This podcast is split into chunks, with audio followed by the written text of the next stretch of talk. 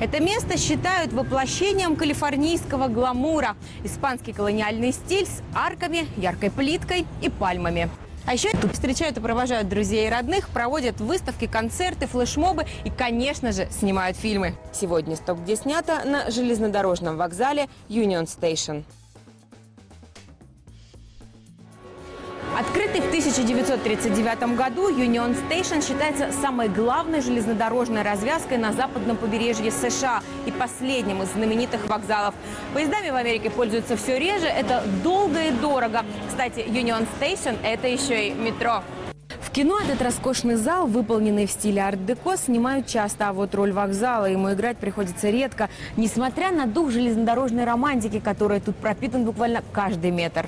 В фильме «Поймай меня, если сможешь» Стивен Спилберг перевоплотил вокзал в банк Майами, где герой Леонардо Ди Каприо кокетливо выпытывает все секреты банковского ремесла.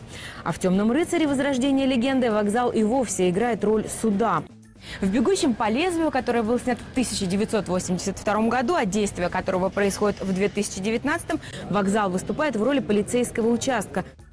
Тот редкий случай, когда Union Station сыграл самого себя, это фильм «Перл Харбор». Правда, по сценарию действия происходит в Нью-Йорке. В этом году Union Station отмечает свое 80-летие, и график мероприятий у него такой же плотный, как и расписание поездов. Еще бы, ведь он суперзвезда.